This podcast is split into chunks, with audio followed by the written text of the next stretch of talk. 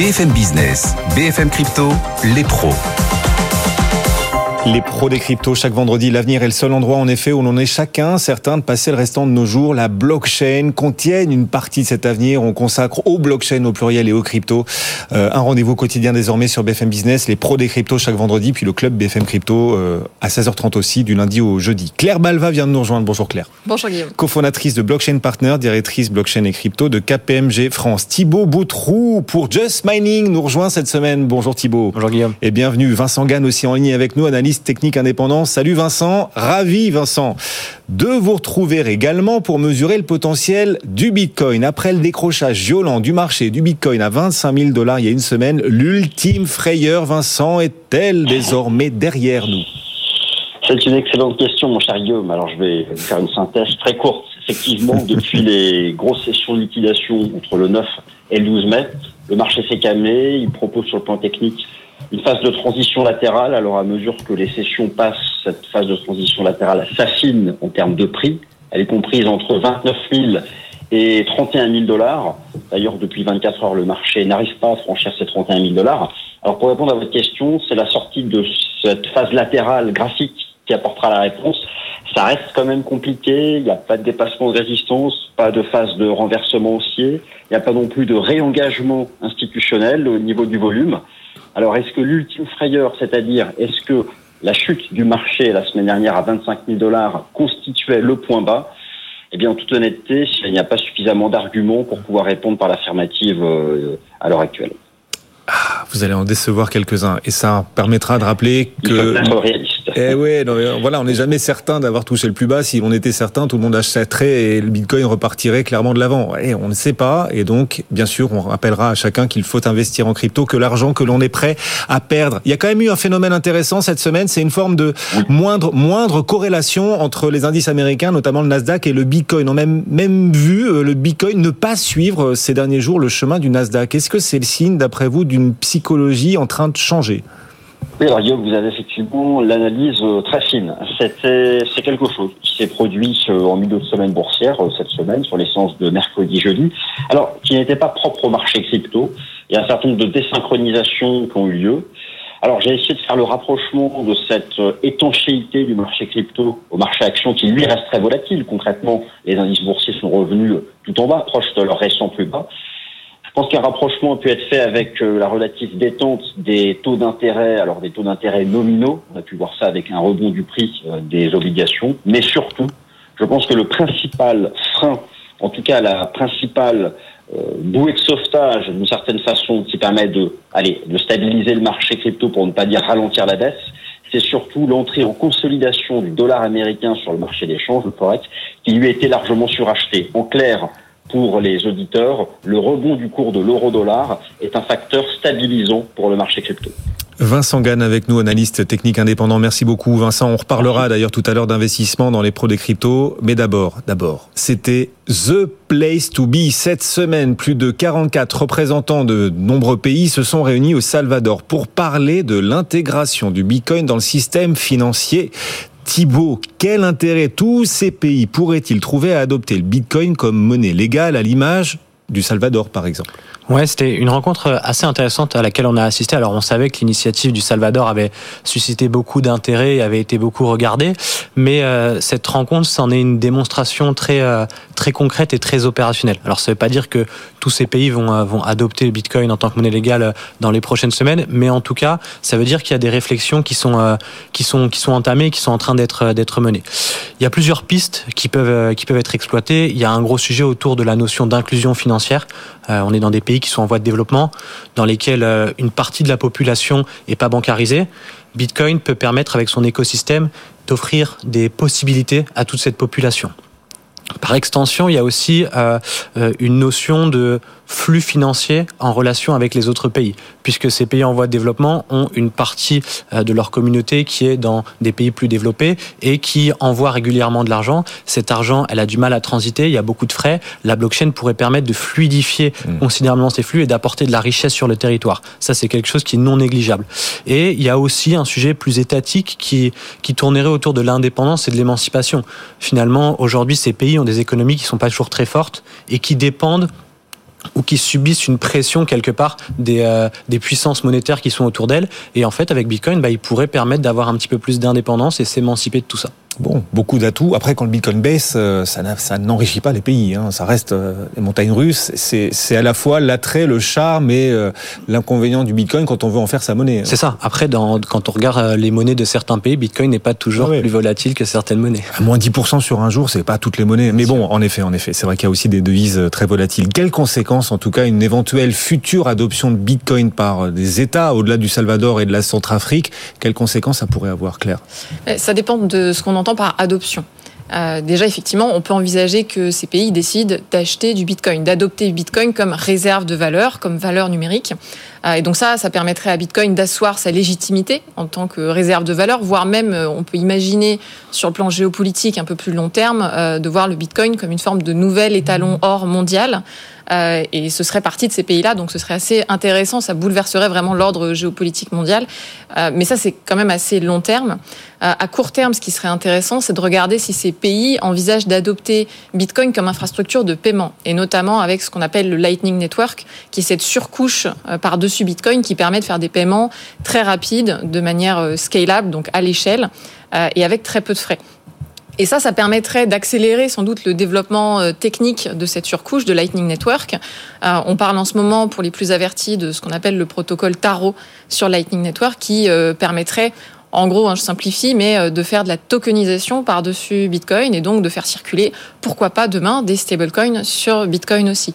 Euh, et donc forcément, si ces pays adoptent Bitcoin comme infrastructure de paiement, ça permettrait d'accélérer le développement de tous ces potentiels usages de Bitcoin. Et eh oui, c'est ça. Il y a la valeur et il y a l'usage aussi par ailleurs qui compte énormément et qui, euh, bah voilà, est un véritable enjeu dans ces questions d'adoption des, cryptos et, et, du Bitcoin par certains pays. Les pros des cryptos, c'est une semaine d'actu, mesdames, messieurs, en seulement 25 minutes. Et c'est à chaque fois un voyage. Direction Miami. Actuellement a lieu à Miami la conférence Permissionless.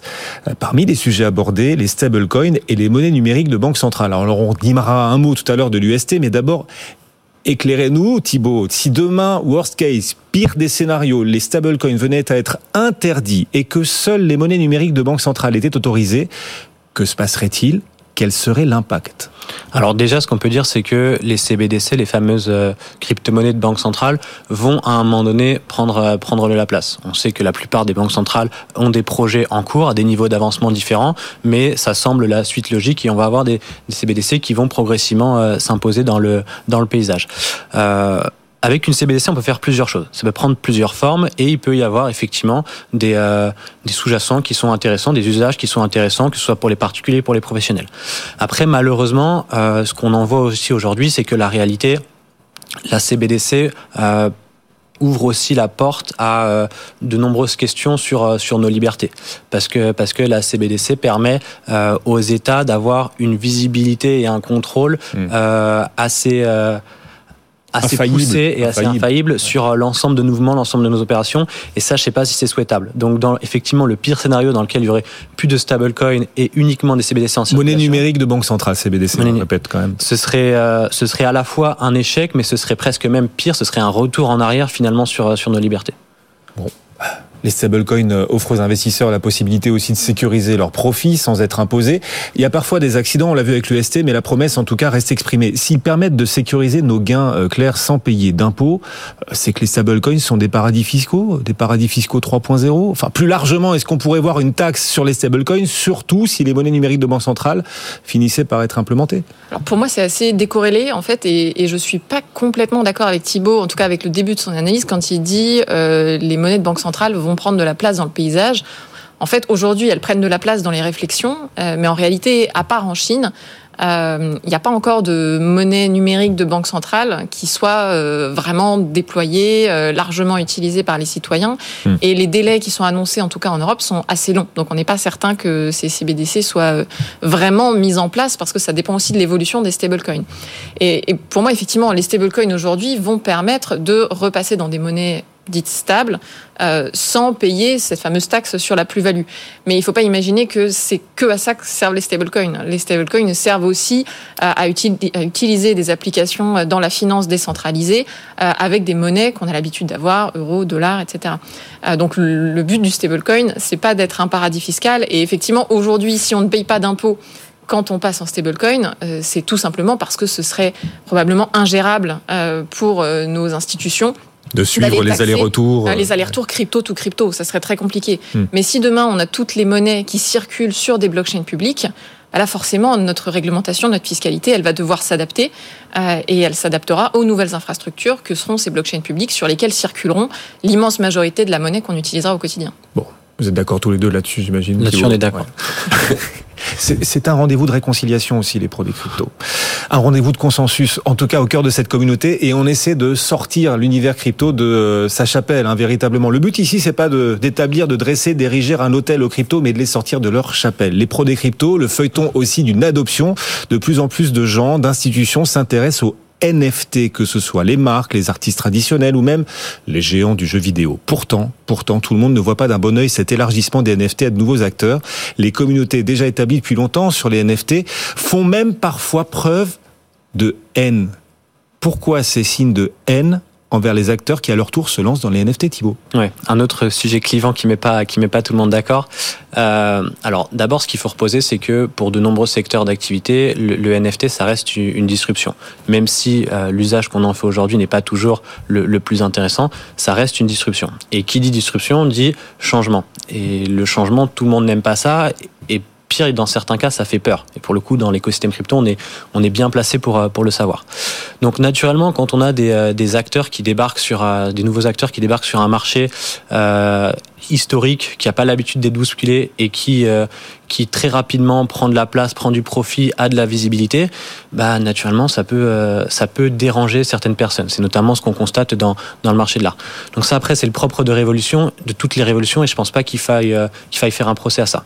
Après, pour me poser du côté des, des, détracteurs de temps en temps, c'est vrai que la formule NFT, parfois, elle est, euh, elle est un peu euh, vue et revue et on l'utilise pas toujours de la meilleure des manières. Et ça, ça pose, euh, ça pose des problèmes, ça a tendance à, à agacer et ça peut discréditer parfois la technologie. Donc, à veiller à comment oui, on utilise les NFT. Il faut savoir aussi écouter certaines critiques des vieux de la vieille de l'univers des NFT vis-à-vis -vis des nouvelles pratiques. Bah, il faut aussi utiliser oui, oui. Les, les technologies pour leurs usages. Claire, comment est-ce qu'on peut nous aussi essayer de, de, de, montrer, de démontrer aux vieux de la vieille des NFT que leur élargissement, leur utilisation par de nouveaux acteurs peut être quelque chose de positif quand même? C'est très compliqué parce que comme Thibault le disait, les avis sont très tranchés. Et donc c'est pas facile de réconcilier les, les mmh. deux positions. Euh, je pense qu'il faut admettre déjà qu'il y a une forme de hype sur les NFT euh, avec des projets euh, qui n'ont pas forcément tous du sens. Euh, et donc, une fois qu'on admet ça, déjà, on, on admet que l'interlocuteur en face, euh, il a raison peut-être de se méfier parce qu'il voit plein de projets qui n'ont aucun sens. Donc, oui. c'est normal d'être très sceptique. Donc, il faut bien sûr être sceptique, mais après, il faut aller voir les fondamentaux. Et c'est vrai que ce qui est intéressant dans les NFT, c'est qu'on va permettre, par exemple, à des créateurs de monétiser leur contenu. Et donc, dans des projets qui sont bien ficelés, ce qui n'est pas le cas de tous les projets, mais dans des projets qui sont bien faits, euh, on redonne finalement du pouvoir aux créateurs, euh, à des artistes, par exemple, qui n'auraient pas forcément trouvé leur marché sans les NFT. Euh, et dans le cas des éditeurs de jeux vidéo, parce que c'est là aussi qu'on avait vu un certain nombre de bad buzz sur des NFT, avec des communautés qui disaient ah bah, encore un moyen pour l'éditeur de s'en mettre plein les poches. en fait, non, justement, effectivement, l'éditeur au début il vend les NFT, mais ce qui est intéressant, c'est que derrière il y a des marchés secondaires et toute cette financiarisation qui peut faire peur, elle redonne aussi aux joueurs le pouvoir de euh, disposer de ces actifs dans le jeu et de les revendre ensuite. On va revenir au cours des cryptos. Les cours des cryptos, d'ailleurs, dans tous les sens du terme, la leçon, le cours que nous offrent en ce moment les cryptos, cette forte baisse, ce crack énorme dont on va essayer de tirer des enseignements et un peu plus de maturité collective. Le Bitcoin passé sous les 30 000 dollars. Certains altcoins en baisse de plus de 70% depuis le début de l'année. On a coutume de dire en bourse que c'est lorsqu'il pleut qu'on se rend compte qu'on aurait dû refaire le toit un peu plus tôt et donc on en tire des enseignements. Il est en train de pleuvoir fort là sur les cryptos. Quels enseignements est-ce qu'on peut en tirer pour euh, les futures stratégies d'investissement pour tous ceux qui nous suivent, mais déjà, moi, je dirais à tous ceux qui, veulent investir ou qui regardent ça de près de prendre un petit peu de hauteur sur la façon dont on, dont on regarde les marchés. Parce que quand on prend de la hauteur et qu'on regarde le marché en dézoomant, on se rend compte de deux choses. La première, c'est que euh, les, les variations qu'on a eues sur les dernières semaines ou les derniers mois, c'est du déjà vu. C'est pas du sans précédent, c'est des choses qui sont, qui sont connues sur notre marché et qui arriveront certainement encore dans le, dans le futur. Donc déjà ça, une fois qu'on l'a vu et qu'on en a pris conscience, bah, on aborde déjà l'investissement d'une manière différente. Ensuite, quand on dézoome encore, on se rend compte que finalement, Bitcoin aujourd'hui, ça a une douzaine d'années et sur cette douzaine d'années, bah, il y a que une seule année sur laquelle on a eu un point d'entrée qui était plus favorable que le point qu'on a aujourd'hui. Donc ça, ça veut dire aussi que tous ceux qui ont investi et qui ont acheté du Bitcoin avant 2021, aujourd'hui sont en positif. Donc quand on prend ces deux points en perspective, finalement, la situation, elle n'est pas si catastrophique que ça. Donc, et après aussi, ces périodes-là, elles sont hyper intéressantes parce que c'est là que finalement, on voit les projets qui sont les plus robustes, les plus solides et ceux qui ont le plus d'avenir. Parce que euh, construire et, euh, et dire qu'on a des promesses quand on, est sur un marché qui est très haussier, euh, avec beaucoup d'euphorie et où les financements ils pleuvent dans tous les sens, mais finalement, c'est pas le plus compliqué. C'est dans ces situations compliquées où on va voir vraiment les projets qui ont les capacités de délivrer leurs promesses. Ouais, c'est lorsque la marée se retire qu'on voit qu'ils se baignaient tout nus aussi. Hein. Il y a cet adage de, de Warren Buffett. Est-ce qu'on peut imaginer que les prochains bull runs, les prochains rebonds, on imagine qu'il finira par rien avoir dans l'univers des cryptos aussi, euh, ressembleront aux précédents ou au contraire, on est quand même là, sous la surface de l'eau, dans les courants profonds, sur euh, de nouveaux équilibres qui sont en train de se mettre en place aussi. Et donc, le prochain rebond ne ressemblerait pas au précédent dans l'univers crypto. Claire Alors, à chaque, chaque, rebond, chaque bull run apporte son lot de narratives. Et ce qu'on a vu quand on regarde un peu l'historique du top 10, par exemple, des, des cryptos, il n'y a pas une année où le top 10 était le même. Et donc effectivement, on a des cryptos qui ont eu un succès phénoménal à un moment donné, puis qui se sont écroulés. Euh, je pense à EOS par exemple, qui avait fait une, ICO retentissante et puis qui aujourd'hui doit seulement être dans le top 50 ou 60 des cryptos. Euh, je pense au bull run de 2017 où on avait beaucoup beaucoup d'ICO et puis finalement, aujourd'hui, quand on regarde le nombre d'ICO, il y en a très peu. En revanche, aujourd'hui, on a beaucoup de NFT, on a ce buzz aussi autour du métaverse. Donc finalement, à chaque bull run, euh, on voit aussi des nouveaux éléments de buzz euh, qui, fait, qui servent finalement aux investisseurs à investir mmh. leur argent dans euh, des nouvelles promesses technologiques qui ont toujours des fondamentaux intéressants, mais qui, c'est vrai, prennent une proportion médiatique et financière qui est peut-être un peu décorrélée des fondamentaux à un moment T. Ce qu'il faut retenir, je pense, c'est que il y a évidemment certains projets qui vont continuer à marcher, qui vont peut-être évoluer un peu. Je pense par exemple à AAV aujourd'hui qui s'était créé euh, lors du dernier bull run, qui avait fait une ICO, qui alors qui s'appelait Lend, je crois à l'époque. Donc il y a des projets qui continuent et qui marchent, euh, et mais il y a aussi beaucoup de projets dont l'applicatif continue euh, mais dont le token ne vaut potentiellement plus rien. Et ça, je pense que c'est important de le comprendre. On a des applications qui vont continuer, qui vont avoir beaucoup de succès, mais ça ne veut pas dire que leur token aura toujours de la valeur, parce que si le modèle du token n'est pas bon au début, bah finalement l'équipe du projet peut toujours continuer son projet et en faire quelque chose de très intéressant, mais ça ne veut pas dire que si vous avez acheté le token, vous allez bien vous en sortir. Donc là-dessus aussi, il faut être vigilant. Quand on achète un token, on n'achète pas que le projet lui-même, on achète vraiment l'utilité de ce token-là. Eh oui, bien sûr. Il n'y a pas forcément de corrélation absolue à 100% entre l'évolution de la valeur d'un token et euh, ce que en tout cas le dans, projet les, porte par dans ce qu'on appelle les utility tokens. Oui. Merci à tous les deux. On arrive, on est parvenu à couvrir toutes les thématiques prévues. Bon, en rendant un tout petit peu en retard l'antenne, donc je vais me dépêcher. Merci beaucoup à tous les deux de nous avoir accompagnés. Claire. Balva, blockchain partner KPMG France. Merci beaucoup Claire. Thibaut Boutrou pour Just Mining, dont il est le CEO. Merci. Et Vincent Gann qui nous accompagnait aussi tout à l'heure en direct.